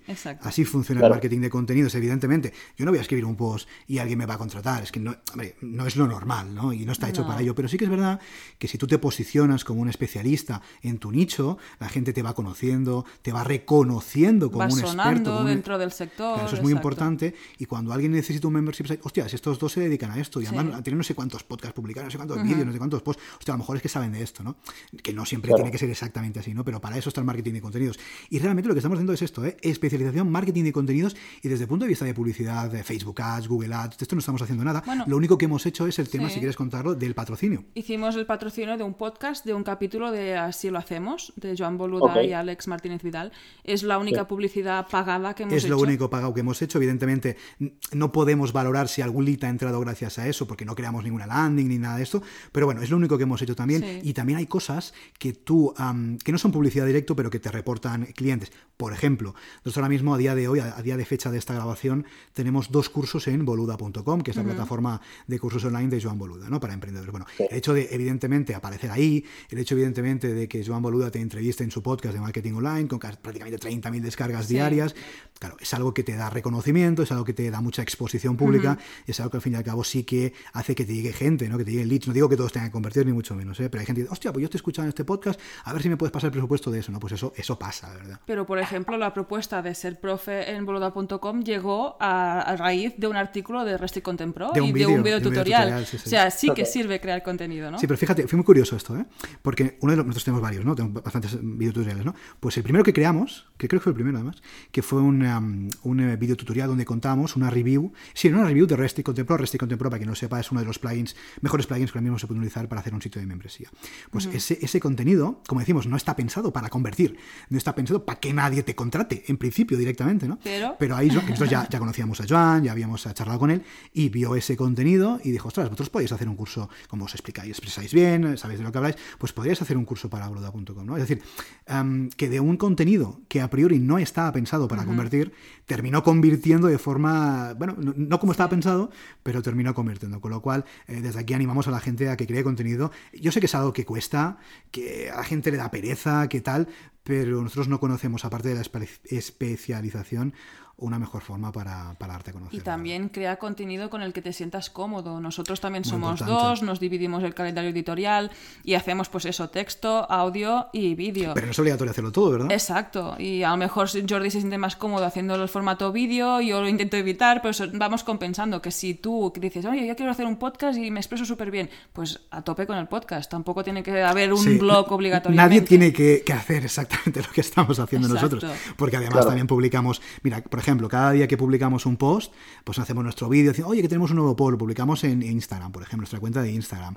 Ah, luego, por ejemplo, Sí, pero- cada domingo, por ejemplo, hacemos una IGTV Televisión, IGTV, como se llame esto, explicando lo mejor de la semana. Salimos, no, es decir, no hace falta hacerlo todo. No, ¿eh? pero también si te fijas, hemos decidido hacer un vídeo en Instagram, no hemos decidido hacer una foto ahí súper maquetada con sus textos, sus historias. No, no, salimos nosotros, en el muro salimos nosotros. Hemos decidido hacer este formato porque a lo mejor es lo más rápido, lo más cómodo y bueno, está bien, Bueno, y tiene y- y, resultados. también es verdad que suele ser lo más, lo más atrayente, porque tal y como está derivando ahora mismo Instagram, que empezó, empezó siendo una, una, una red social de, de fotografías así vintage, ¿no? Sí. Ha terminado siendo prácticamente vídeo, entre los stories, también foto, ¿eh? pero entre los stories, ahora hay IGTV, en fin, termina Sí, siendo a la visual, gente ¿no? te- le interesa saber quiénes somos, ¿no? La parte más visitada de una web siempre es la página de quiénes somos. Y si tú te muestras en un vídeo y, y ven cómo eres, ¿no? Pues supongo que esto... Bueno, yo cuando compro algo prefiero ver a la, a la persona que me lo está Por vendiendo. ahí, por ahí tenemos un, ah, un to-do, tenemos ahí un- unos deberes en nuestro sitio web, Sí. por ejemplo, que es en la página de esto de Conócenos, ¿no? De quiénes somos. El vídeo. Eh. Eh, eso, eso tenemos que hacerlo, a ver, vamos a apuntarnos aquí los deberes. pendiente. Pero, pero sí, sí, la verdad es que creamos mucho contenido y esto junto a la especialización, Roberto, como comentábamos, es lo que Sí. mejor se nos está dando ahora mismo para captar leads. Y también empezar poco a poco, porque empezamos con los tres artículos. Después añadimos el vídeo. Después añadimos, o sea, no hemos salido desde el primer día con un calendario ahí que dices, uh, lo miro ya, me voy, ¿no? Me voy corriendo porque tengo que hacer mucho trabajo. También Claro. es ir adaptándote y viendo si tú puedes absorbir, pues también el trabajo de los clientes con este trabajo Claro, claro, es que, que- forma parte del estudio, es que que es darse algo a conocer. importante, es que esto el es aparte del trabajo de clientes, evidentemente. Sí. ¿eh? Que, decir que, Sí, sí. que no es que ahora nos paguen para hacer contenidos, ¿eh? pero al fin y al cabo Oye, va, va dirigido un poco a esto. ¿no? Tendremos un sueldo para hacer nuestro propio contenido. Yo creo Sí, que ahí sí, sí. también vamos a reservar una parte. Sí, una, una, será parti- una el- partida. El, contenido propio Sí, del estudio. Yo creo que sí, yo creo que sí. Bueno, está el, este que he mencionado antes, que es Gary Vaynerchuk, que tiene el libro, se llama Crush It. Esto, yo consumo mucho contenido en inglés. Ujú. Entonces él dice que lo que pasa es que la gente no entiende que, que ahora las cosas han cambiado. Ahora realmente no es el vender, o sea, como antes salía a vender y a tocar puertas de todo, sino que ahora realmente es, eres tú como persona, salir, grabar un vídeo, no solo, no solo quizás profesionalmente, sino paseando a tus perros o lo que sea, para que la gente conecte contigo también en otros ámbitos. Y, y que al final, cuando ya tú llegas a lograr crecer una marca, él dice, ¿sabes? Puede llegar, si eres muy exitoso, al final va- vas a tener contactos y te van a pagar gente, Ujú. por ejemplo, por hacer cosas que a ti te gustan. O sea, por ser simplemente tú, como ahora, no sé, es el caso de que sacaron un curso o lo que sea, la gente los va a contratar por, porque son ustedes y porque. Sí, y sí, porque sí. más allá de- del conocimiento que tengan, también como persona les caen muy bien, ¿no? Claro, Bueno, el, bien. engagement que te da, por ejemplo, la creación de contenido, sobre todo si es una creación de contenidos visual, en donde te muestres tal y como eres a tu audiencia, vamos, eso no Claro. tiene comparación con, con, con vender a puerta fría, como decías antes, nada que ver, sí, sí, por supuesto. Sí, y yo creo que ahí también se tiene que tener claro que a veces para sostenerte no hace falta una comunidad enorme, ¿no? Tener miles de seguidores. A lo mejor con 100 Depende te bastan, nicho, por si ellos nicho, convierten sí. y les gustas y, y, pues a lo mejor es suficiente, ¿no? Esto es lo que decíamos antes, ¿no? Quiero tener más clientes, quiero ingresar más. Bueno, piénsatelo. Quiero tener más visitas en mi sitio web. Bueno, vamos a ver. ¿Qué conversión necesitas en tu sitio web para que te salgan los números? Ah, es que eso, es que esto, se parece que siempre queramos la vida, ¿no? Esto es lo que decíamos, siempre queremos más, siempre queremos más, más de todo. Bueno, vamos a ver si realmente ese esfuerzo extra que estamos haciendo para conseguir más merece la pena o no, ¿no? Es una reflexión yo creo que todos ten- Y deberíamos lo hacer. que sí que es adaptable a todo, al contenido, sobre todo es el buffer, ¿no? Tener ese margen de decir, hombre, no vayas el- al día, bueno, puedes ir al día y ser súper eficiente, pero un día pasará algo, tendrás una urgencia y ese día no va a salir el contenido. Eso también si lo aplicas a la economía, pues tienes ese buffer de dinero, ese buffer de... Bueno, no nos vamos a dormir a la parra tampoco, No, no, ¿no? totalmente. Por ejemplo, sin ir más lejos a nivel de buffer, a nivel de contenidos, nosotros, no sé qué buffer tienes, tiene Roberto, pero nosotros ahora mismo día de fecha de, de esta grabación tenemos un buffer de 10 episodios grabados del podcast. Me, me ganaron. Yo Para lo, que sea, tengo- para lo que pueda ser. También Sí, ahí nos tengo flipamos. ¿eh? Bueno, bien, Bueno, bien, bien, ahí, mal, bien, ¿eh? bien, muy bien, muy bien. No, eso es muy sí. importante para lo que pueda ser, ¿eh? es muy importante. En nuestro caso ha sido un poco sin querer, porque como empezamos a grabar en verano, fue como la gente se va de vacaciones, ¿no? Y pues no, pues la gente fue, fue respondiendo y ahí hicimos el buffer de entrevistas. Por cierto, Roberto, ya aprovecho aquí para decirlo en directo. En el momento que tengas, eh, que te montes un membership site, en el momento que tengas un negocio de universidad, ya te lo digo aquí delante de toda tu audiencia, estás más que invitado a nuestro podcast. Así que. Hombre, estoy sacando uno que pensaba discutir con ustedes al final del podcast. Que creo que va un poco de esto. Ahorita, ahorita lo discutiremos. Pero creo que va un poco de esto, ¿ok? Lo, lo, lo, estoy terminando. Creo que lanzo el primero de octubre. Ah, bien, ah, bien, bien, bien, bien, Fenomenal. luego, hablamos, Luego hablamos, off the record. Vale, vale, perfecto. Entonces, eh, hablemos de dinero, ¿ok? Un poquito. Venga. No les voy a preguntar cuánto tienen en el banco, pero me gustaría saber, ya hemos tocado un poquito el, tener el, el, buffer de ahorros, hemos hablado un poco de, de necesitar un poquito menos de cosas. Me gustaría saber más cómo lo administran, tienen un presupuesto, sacan números, todo este tipo de cosas. Eh, un poquito, cuéntenme un poquito qué es lo que se les viene ahora a la mente. Vale, por ejemplo, a nivel de dinero, yo exactamente no te voy a decir cuándo tengo en el banco, pero te voy a decir que tengo lo suficiente como, para ejemplo, te podría decir vivir dos años sin ingresar nada. Por ejemplo, para que la audiencia haga sus números. Y yo también, porque como esto venía ya de cuando petó todo el tema de construcción, ahí empecé a apretar cinturón a dejar un colchón y si no a buscar el dinero para que estuviera el colchón y poder eso pivotar cómodamente sin estar pensando que no puedo pagar las facturas, digamos. Ahí está, eso por un lado. Y luego de administración, sí, por supuesto, nosotros tenemos una, cada uno tiene su cuenta, evidentemente, luego tenemos una cuenta común, imagino que como, muchas, parejas, y luego tenemos una cuenta común de empresa. ¿eh? Y sí, sí, todos los meses tenemos clarísimo qué gastamos, en qué lo gastamos, cómo lo gastamos y lo que no tenemos que gastar. Reservamos, tenemos más cuentas online, una para el IVA, otra para el RPF, bueno, otra cuenta de ahorro común, luego tiene cada uno su cuenta de ahorro también. Es decir, sí que es cierto que el dinero lo tenemos bastante parcelado y tenemos claro exactamente qué gastamos y en qué nos lo gastamos, porque eso es fundamental. Y no solamente desde el punto de vista de empresa, que también, sino desde el punto de vista personal es algo realmente muy, muy importante. Y a día de hoy somos freelance los dos, bueno, autónomos los dos, lo que estamos ya pensando un poco que esto supongo que un día llegará a ser una sociedad si los ingresos llegan a, a que dé para ser que compense el tema de y estamos como ya empezando a pensar como empresario no el tema este de que dejamos una reserva para bicicleta estudio. Claro aquí es fundamental por ejemplo pasar de una visión de freelance a una visión de empresa. Siendo freelance puedes seguir siendo freelance haciendo, esto ¿eh? eso qué significa bueno pues que por ejemplo tú eh, cobras una factura de un cliente y lo típico del freelance es quedárselo todo no y aquí lo que nosotros recomendamos, porque nosotros nos funciona bien, decir, ok, em, de esta factura, por supuesto, hay un tanto de retención de IRPF, que esto ya no lo hemos cobrado. Al menos aquí estamos hablando en España. Luego hay un porcentaje de IVA, que esto directamente se, va, a una cuenta aparte, para no tener problemas, que, ostras, tengo que pagar no sé cuánto IVA. No, no, el IVA ya lo separo. Y luego, internamente, dentro del estudio, tenemos otra cuenta donde separamos un porcentaje de esta factura para gastos de estructura de empresa, sin ser empresa, porque somos autónomos, ¿no? Por ejemplo, que, tenemos que comprarnos algo, tenemos que hacer, eh, renovar el hosting, que el dominio, exacto el dominio del hosting esté pagado por, con el dinero del estudio. por ejemplo, utilizamos una herramienta de facturación online que se llama factura directa. Bueno, pues pagar esto, un montón de cosas. Evidentemente, un negocio online tiene pocos gastos fijos en comparación a un gasto a un negocio offline, pero bueno. Y, al final lo que terminamos eh, cobrando nosotros es el, el, restante de todo esto, ¿no? Y yo creo que pensar de esta manera es muy útil porque luego eh, nos hemos encontrado a otros compañeros, otros eh, freelance que, pues lo que decíamos, ¿no? Tiene que pagar el IVA, ostras, tengo que pagar no sé cuántos miles de euros y ¿dónde saco eso? Pues que esa te la han pagado tus clientes, con lo cual eso debería separarlo, ¿no? O, por ejemplo, la, renta del año siguiente, ¿no? Pues todo ese tipo de cuestiones está bien parametrizarlo y, separarlo. Claro, yo como te comenté, como he sido siempre freelance, yo no sé lo que es un contrato laboral, de hecho no sé ni qué pinta tiene, pues supongo que inconscientemente ya estaba acostumbrada a los Excel, ¿no? A, tener este control de, de, mis, pues de mis ingresos y de lo que tenía que pagar de impuestos y demás. Pero es verdad que a diferencia ahora sí que es eso, ¿no? La mentalidad más de esto va a ser una empresa.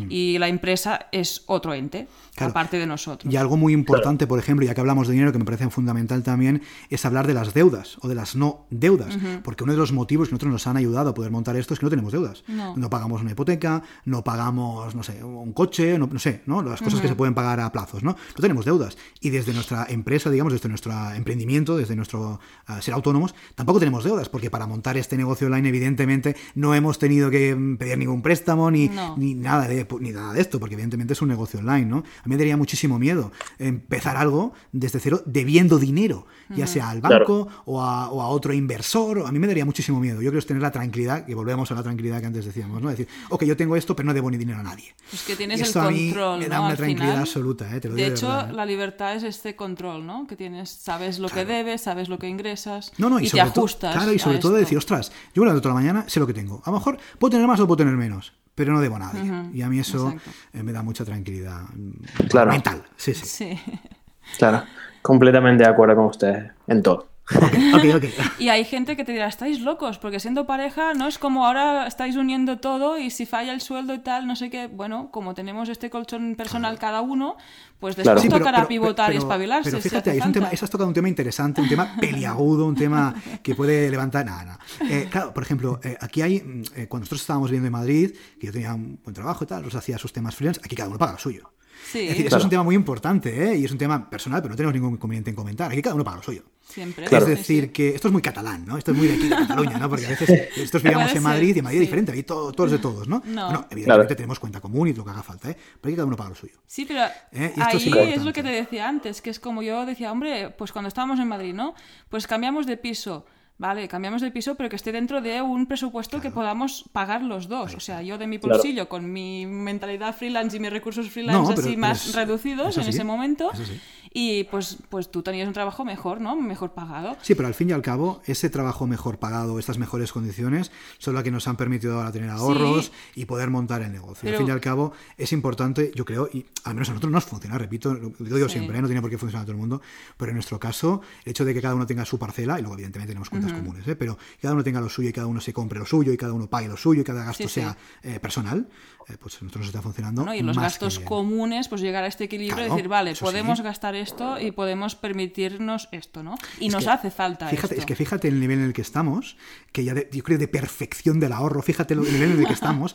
que, Nada es perfecto. No, no, no, ¿eh? no, bueno, pero estamos mejorando, estamos mejorando. Que estando aquí en el pueblo nos podemos permitir ahorrar, pero es que ahora dices, claro, porque allá estáis montando el negocio, podéis ahorrar, sí, sí, pero es que antes de empezar a ingresar también ahorrábamos, imagínate, es decir, para que nos entendamos, nosotros eh, cada uno colocaba un, monto mensual a una cuenta común para gastos comunes y de esa cuenta incluso podíamos ahorrar. Es decir, hemos perfeccionado el, método, el método de ahorro. Y es que para mí el ahorro es, fundamental porque, eh, aparte de mi tranquilidad, que puede ser un tema mío, lo que tú quieras, es lo que a mí me ha permitido poder montar esto. Porque tú imagínate, tú dejas tu trabajo y dices, ok, ya no quiero trabajar más para otro trabajo para mí. Y no tienes un sustento, no tienes ahorros. O peor aún te despiden, ¿no? O sea, claro, peor aún te despiden. Tú imagínate que te despiden sin, sin, sin, nada, sin, nada, sin dinero, sin, sin, paro, sin nada, ¿no? hostia, ¿y cómo empiezo yo a montar algo desde cero, uh cero, cero recursos, ¿no? que sí, que online es más fácil con cero recursos, pero algo tendrás que pagar, ni que sea tu host, ni que sea tu dominio, algo tendrás que pagar, un plugin de no sé qué. Bueno, pues ese ahorro para nosotros también es algo muy importante y vamos, muy recomendable totalmente. Bueno, y el ahorro personal para hacer los viajitos que nos gustan hacer también, porque es un algo que nos gusta y es como, bueno, pues cuando nos proponemos salir, que esté ahí ya y no tengamos que decir, ah, pues pones tanto, pongo tanto. Vamos a contar algo, mira, sin ir más lejos, el último viaje que hicimos, que fue en febrero, marzo, febrero, marzo de este año, fuimos a la costa este de Estados Unidos, visitamos Nueva York, bueno, eh, Boston, Washington y tal. Yo me acuerdo que, que como fuimos ahorrando, en el momento de decir, ok, venga, eh, ¿qué, nos falta poner? Pues teníamos el 50% ahorrado. Es decir, que, hostia, si solamente tengo el 50% y pagado, ¿no? Porque el cliente claro. hay que pagar, sí, Quiere decir que para nosotros, por lo menos en nuestra manera de ser y de, y de enfocar esto, el ahorro, hablando de dinero, eh, Roberto, es algo que nos está funcionando muy, muy bien. Sí. Muy bien.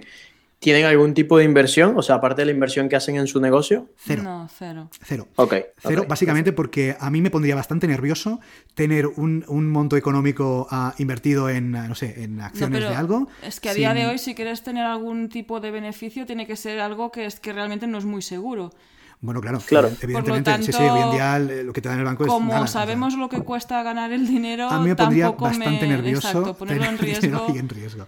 Claro, para mí para mí las inversiones son una apuesta con un porcentaje de seguridad. O sea, un 60% de que va a funcionar, pero si no, bueno, es dinero que ya sé que estaba dispuesto quizás a perder, ¿no? Ya, claro, visto así sí. Sí, pero como no estamos en ese punto, para mí ese dinero es margen para hacer lo que quiera, ¿no? Hombre, claro, al final ese dinero si lo están invirtiendo en su negocio es una inversión también. Bueno, sí, claro, Totalmente. Eso en construir todo este, este tema, ¿no? Por ejemplo, una, una, tontería que antes hablamos, el micro. Nosotros tenemos un micro que vale un dinero. Bueno, pues esta inversión, en vez de ponerlo en es una tontería, ¿eh? pero es un ejemplo. Pues hemos invertido en nuestro micro, que es este que ahora mismo los oyentes pueden escuchar. ¿Para qué? Pues para que nuestro podcast, en este caso tu podcast, Roberto, se escuche mejor y que la audiencia lo escuche mejor. Pues es un ejemplo tonto, pero que un poco eh, ejemplifica un poquito lo que Bueno, y que nosotros también un mínimo de infraestructura hace falta. Pues cada uno tiene su ordenador, cada uno tiene su pantalla, claro. Que el MacBook Pro este no se paga solo, ¿eh? yo, ¿eh? soy, yo soy Windows. Sí, bueno, hay gente pato, hay gente pato. hay una discusión ahí de pareja. No, no, no, va. Cada uno, así tenemos el sistema diferente, podemos ver las webs desde, desde lados diferentes. Sí, pero me parece a mí que, el, sistemas operativos. es bastante parecido para los dos, ¿eh? tengo que decir. En mi caso, ah, yo soy Windows más que. Bueno, a mí los productos Apple me gustan, pero como usaba AutoCAD y 3D Max, son programas que no, no existe. Bueno, AutoCAD ahora creo que sí que existe para la versión Mac, pero a mí me parece triste también tener que instalar un Windows en un Mac para que funcione el software que usas, ¿no? A día de hoy podría tener un Mac, pero bueno. Yo se lo he instalado a un amigo que me ha pedido porque lleva cosas de mutua y solo funciona con Windows e Internet. De hecho, solo funciona con Internet Explorer. Madre, de Dios. bueno. me dio un dolor, o sea, le instalé una, máquina virtual porque no quería instalarle un Windows, me daba dolor. Claro. Pues eso. en el Mac. Fatal, fatal. Sí, sí, sí. Pues eh, a mí me gustan las dos. Tengo un Mac y trabajo en, el, en la oficina, trabajo con Windows, así que ah, van bien las dos. Eh, vale, vamos ya, ya para cerrar, ¿ok? Un poquito, que ya, ya llevamos un tiempo hablando. Mira, ahora mismo de grabación te voy a decir, llevamos un minuto 18, uno, perdón, un minuto, una hora 18 minutos. No sé, no sé cómo lo ves. Vaya rollo. a mí me gusta, a mí me gusta. A mí, yo, disfruto mucho los podcasts largos. claro, ah, es verdad. Ahí, ahí, ok, eh, bueno, ¿cuál ha sido el, o cuáles creen ustedes que han sido el reto más difícil que han enfrentado ahora en todo este camino que, que están emprendiendo? Tú misma. Mira, a mí, para mí, volver aquí, porque esto era mi casa y yo la había dejado pues eh, cuando tenía 18 años, de una manera, y como irme era, pues eso, pues ya te vas, te haces tu vida y tal. Y de hecho el volver, a mí me ha costado volver. Pero bueno, estoy ahí trabajando el tema y de hecho veo que hay muchas, muchas más ventajas y beneficios que los inconvenientes que puede ser simplemente no eso, ¿no? Pues que yo me sienta de una forma o de otra. Que también es muy importante sentirse bien donde estés. Pero a veces son esas tonterías, ¿no? Que dices, yo he dejado un, un sitio en un momento, ¿no? De mi vida y claro, volver no quiere decir que esté igual. De hecho, no tiene que estar igual, porque yo tengo 20 años más. Pero esas son estas historias que a veces la psique, ¿no? Pues crea estas, estos líos mentales. Pero no, no, yo estoy muy contenta, porque creo que esto sirve para que podamos construir todo esto y seguir, ¿no? Y hacer muchas más cosas. Bueno, sin lugar a dudas, si esto no hubiera sucedido, ahora mismo no estaríamos hablando con Roberto, con lo cual eh, yo creo que al fin y al cabo merece la pena. Y por mi parte, yo creo que el reto fundamental en mi caso, más allá del tema de salud que ya hemos contado, ah, es el hecho de, pasar de trabajar por cuenta ajena y tener un, un, sueldo a final de mes a no tener eso, ¿no? Porque yo, evidentemente, yo estuve cobrando, porque estaba de baja, lógicamente, ¿no? Por mi enfermedad, pero llegó un momento que la baja se terminó y hubo un mes que yo no ingresé. esto es algo muy raro, ¿no? Y ostras, este mes aquí no entra nada. lógicamente, ¿no? Ese ya lo sabía, ¿no? Y ese reto de decir, ok, voy a, aceptar esto, voy a, aceptar que mi mente entienda que esto va a ser así, que no voy a ingresar durante una temporada ah, y voy a poner a trabajarme para mí, ¿no? Porque es verdad que cuando trabajas para otra empresa también trabajas, no digo que no, pero ahora trabajas para, para ti mismo, ¿no? Para uno mismo, para tus propios objetivos, ¿no? Para aquello que quieres alcanzar. Con lo cual, mi reto ha sido, de momento, este, ¿no? El hecho de. de también te voy a decir que es un reto que he superado de forma bastante rápida y bastante fácil porque lo tenía muy claro. Pero sí que es verdad, claro, yo toda la vida he estado trabajando uh, por cuenta ajena, siempre. O sea, Rosa, por ejemplo, siempre había sido freelance. Yo nunca había sido freelance, nunca, nunca, nunca, ¿no? Entonces, un poco el reto es decir, ok, ahora mismo, si yo no trabajo eh, o no mm, capto clientes o lo que sea, no voy a ingresar, ¿no? Y así ha sido durante unos meses, ¿eh? tengo que decir. Con lo cual, bueno, eh, pero bueno, es un reto que también te digo que ha sido em, querido, es decir, yo he querido que fuera así, yo me lo he buscado. sí, de hecho, yo creo que el que estaba más animado fue Jordi. Yo era como, bueno, pues sigo con esta, pues soy freelance un poco porque el sector que estaba era así, ¿no? Y, no, no. ¿Sabes qué pasa? Yo creo que a mí en, en, mi riñón este nuevo, yo creo que me han puesto una pila o algo, me han puesto una batería de estas de muchos miliamperios porque te da esta energía, ¿no? No, pero es verdad, realmente el hecho de... Claro, esto ya es un tema ya un poco que nos salimos, ¿no? Pero el tema si alguien nos está escuchando que ha, pasado por una enfermedad o un proceso complejo, y no tiene por qué ser una enfermedad, ¿no? Y, sales de él, claro, sales muy reforzado. Yo creo que hay dos maneras de salir, o hundido o reforzado, ¿no? En mi caso, pues bueno, afortunadamente se dio reforzado, ¿no? Con ganas de hacer cosas y cosas distintas a las que había hecho anteriormente, ¿no? Y precisamente, pues dejar un trabajo, un buen trabajo y optar por trabajar por ti mismo es un reto, ¿eh? es un reto para cualquier persona, un reto que al fin y al cabo no me arrepiento porque creo que es una buena decisión. Y también añado esa visión, ¿no? Que a veces dices, ay, pero con, con una enfermedad crónica trabajar por otro, pues tienes esa seguridad, ¿no? Pero también es un corsé. No, porque te pueden despedir. y además es un corsé, porque yo he acompañado a Jordi al médico sin decir que iba al médico, precisamente por miedo a que, yo qué sé, pues que te digan otra vez. Eh, y ahora mismo hacemos lo que nos da la gana. yo cuando iba al médico, Es decir, em, yo no decía que yo iba al médico pues a ratos que podía, porque yo no decía que iba al médico, ¿no? Para evitar problemas, ¿no? Y ahora, evidentemente, pues cuando tengo que ir, hacer mi revisión o lo que sea, pues voy sin ningún problema. Sí, adaptamos, nos vamos a Barcelona, cogemos el ordenador, trabajamos de forma remota, podemos seguir trabajando, de hecho. Que decir, al fin y al cabo, yo creo que todo tiene mucho que ver con la libertad de cada uno, ¿no? Es decir, ostras, pues puedes hacer lo que quieras o lo que tengas que hacer, en este caso, sin ningún problema. Y con lo cual, mira, ahora mismo yo personalmente estoy bien, me encuentro bien, no tengo ningún tipo de limitación, con lo cual, perfecto, ¿no? Pero incluso alguien que tenga algún tipo de limitación, ya sea por un tema físico, por un tema económico, por un tema de lo que sea, yo creo que aquí es fundamental ah, una actitud lo más positiva posible, incluso que la situación sea ah, jodida, e intentar buscar una solución, porque las soluciones yo creo que siempre existen y, siempre hay luz al final del túnel. No hay algo muy, muy curioso, que es algo personal. Justamente, no sé si fue semana antes, un cinco días antes de, que me operaran, de que me trasplantaran, yo publiqué una foto en mi Instagram, eh, no recuerdo exactamente de qué, pero me recuerdo del texto fue algo así como eh, siempre hay luz al final del túnel, ¿no? Y yo no sabía que me iban a trasplantar, que me iban a operar, porque ese tipo de operaciones eh, no te las avisan, te dicen hoy ven aquí que te operamos, ¿ok? No te, no, te, avisan con antelación, porque el órgano en este caso eh, pues aparece cuando aparece, ¿vale? Entonces yo publiqué sin saber nada, eso está en mi Instagram, o sea, se puede comprobar, una foto de siempre hay luz al final del túnel, ¿no? y bueno, efectivamente siempre hay luz al final la, del túnel. La buscamos y la dejamos en la nota del programa. Por supuesto. Luego te pasamos el enlace. en tu Instagram, ¿no? Sí, sin lugar a dudas, sí, sí. Vale, vale, perfecto. Y bueno, unas preguntitas rápidas después de, este mensaje que nos has dejado aquí a todos motivados, creo. Esperemos que sí. Eh, unas, unas preguntitas rápidas, ¿ok? Eh, ¿Ven alguna serie? De televisión? Demasiadas. Sí. Ok. Muy diferentes. Vale, ¿hay que podrían recomendar para emprendedores? Por ejemplo, para emprendedores. A ver, déjame Ahí me has matado, ¿eh? Yo soy fan de muchas, pero para emprendedores, por ejemplo, veo House of Cards, uh, no sé, es que claro, para emprendedores. Oh, yo ahora no me acuerdo del título. Para emprendedores. bueno, pues yo, yo vi la de una chica en Netflix que solo hay dos temporadas, ahora no me acuerdo del título, estaba basada en California y esta chica empezaba a vender sus, sus diseños. Y yo creo que esa está bien, online. Sí, que le tomaba fotos a... ¿Hola? Sí, sí, sí. Sí, le tomaba fotos a ropa y la empezó a montar en eBay, ¿no? Sí, creo que, sí. Es que ahora no me acuerdo. Es basada en una historia real.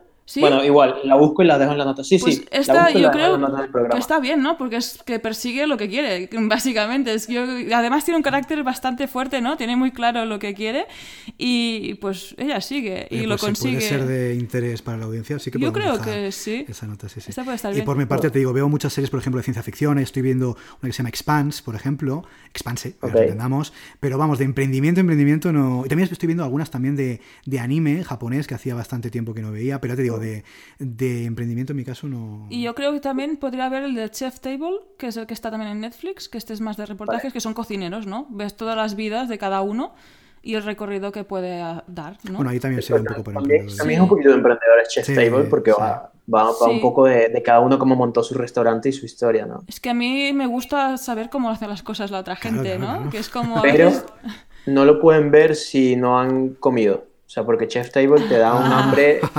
increíble. Ay, ay, ay, es cierto, sí, sí. a mí me parece muy interesante eso, pues cómo se ha desarrollado otra persona, mm, en este caso en una cocina que es diferente, pero bueno, también está ahí creando y tal. Está guay, sí, sí. Claro. Y Jordi, ¿qué anime ves? O sea... A ver, es que espera que me acuerde. Te voy a, tener, voy a tener que abrir el... No, no, no quiero mirar, no quiero mirar. A ver, por ejemplo, ¿cuál estaba viendo?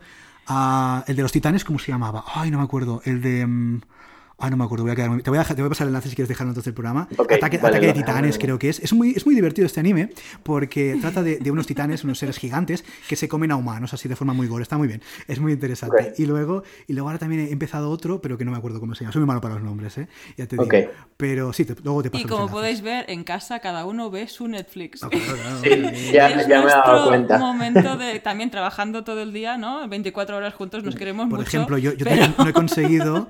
No conse- claro, es que yo no he conseguido que Rosa vea eh, algunas series que. Es que además tenemos claro, gustos muy diferentes, o sea que Los nada. zombies a Rosa no le gustan, por ejemplo. No demasiado. No me gustan. No, no me gustan Así demasiado. que bueno. Vale, vale. Eh, ¿Una película? Buah, películas hace que no veo. Ay, series sí, bueno. pero películas yo te puedo decir que hace pf, un montón que no Yo veo. es que es muy antigua, pero esta me hace llorar siempre. Big Fish. Ala. Lo suelto ahí. Yo ahí no tengo nada, re- nada concreto, no, no te puedo decir. Ok. The Big Fish es a mí me encanta, es increíble. De hecho, me acabas de acordar y me dieron ganas de verla de nuevo. Pues yo siempre acabo Sí. llorando. Es una Ok, cosa sí, y la he sí. visto en diferentes momentos de mi vida y siempre acabo llorando. O sea, es Claro. un desastre. Bueno, no, Es muy está buena, bien. Kleenex. Vale. Eh, ¿Un blog, podcast o canal de YouTube? ¿Cu- ¿Cuánto puede durar este, este episodio? Bueno, ya llevamos una hora y algo así. No, no, no, ostras, un podcast, solo uno. Madre- Mira, mira, por ejemplo, canal de YouTube. um, Nordic Wire es un canal de YouTube de Víctor Correal y Guillem Santapau de tecnología y risas. Sí, lo ahí compartimos, Ahí eso lo vemos juntos. Luego sí. podcast, todos los de Boluda. Es que Oye, pues el que escuchamos juntos, así lo hacemos. Mira, así lo hacemos. Joan Boluda, Alex Martínez Vidal cuentan de forma así informal cómo llevan sus empresas. Y Sí, blog. ya todos los que han pasado por aquí hemos recomendado los mismos podcasts de Sí. Boluda. Sí, no, va, va, déjame recomendarte alguno que no sea de Boluda, madre mía, a ver.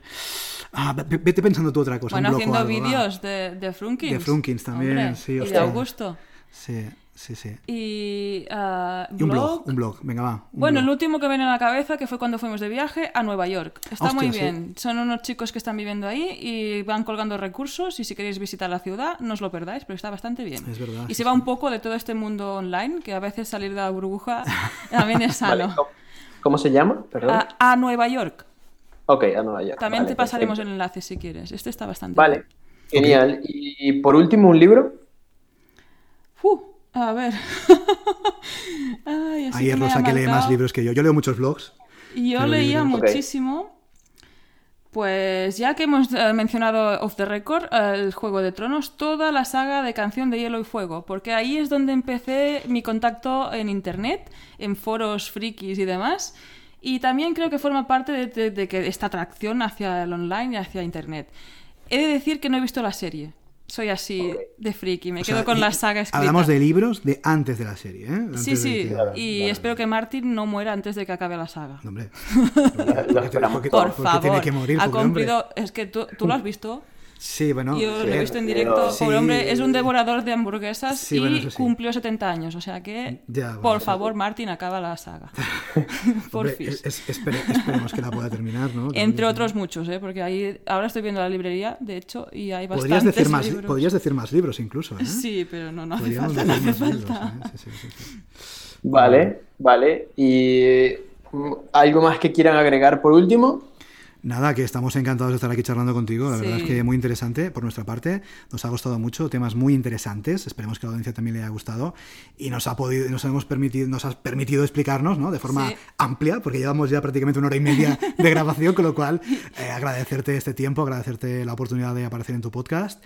Y nada, un Muy bien, un súper placer. cómodo. Sí, sí. Muchas Vale. gracias por la Sí, entrevista. ha sido, ha sido un placer para mí también. Por último, ¿dónde los podrían encontrar las personas que escuchan este podcast? Básicamente, bicicleta.studio, un dominio de estos nuevos. Exacto. No vamos a hablar del naming ni del dominio porque es algo que no hace falta, pero bicicleta.studio, ahí está todo. Pueden ver nuestros servicios, Sí. nos pueden conocer, pueden desde ahí tener todas nuestras redes sociales y también pueden acceder a todos nuestros contenidos, al podcast, pueden acceder a los, a los Los artículos, a los artículos, al todo en bicicleta.studio. Ahí estamos.